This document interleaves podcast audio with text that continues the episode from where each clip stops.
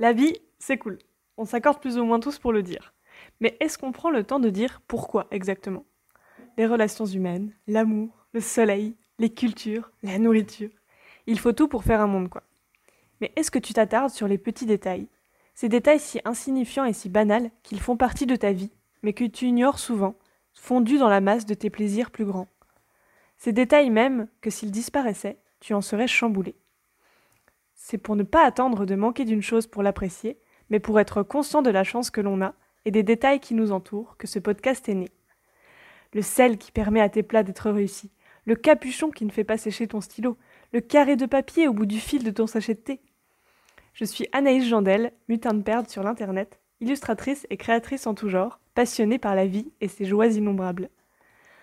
Pour ce premier épisode de Tiroir, je veux te parler, eh bien, de tiroir, justement.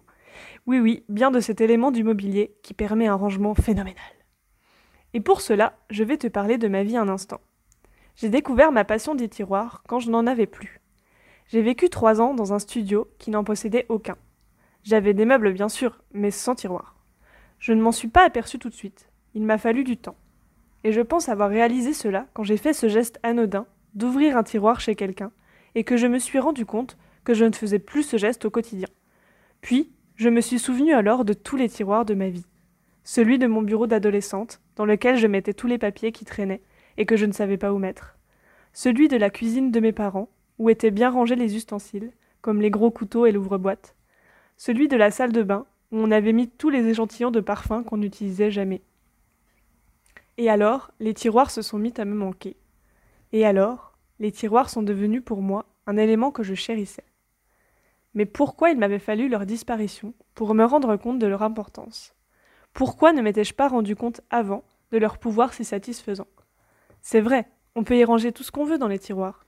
C'est souvent des petits espaces, un peu cachés, un peu bordéliques, mais des fois rangés.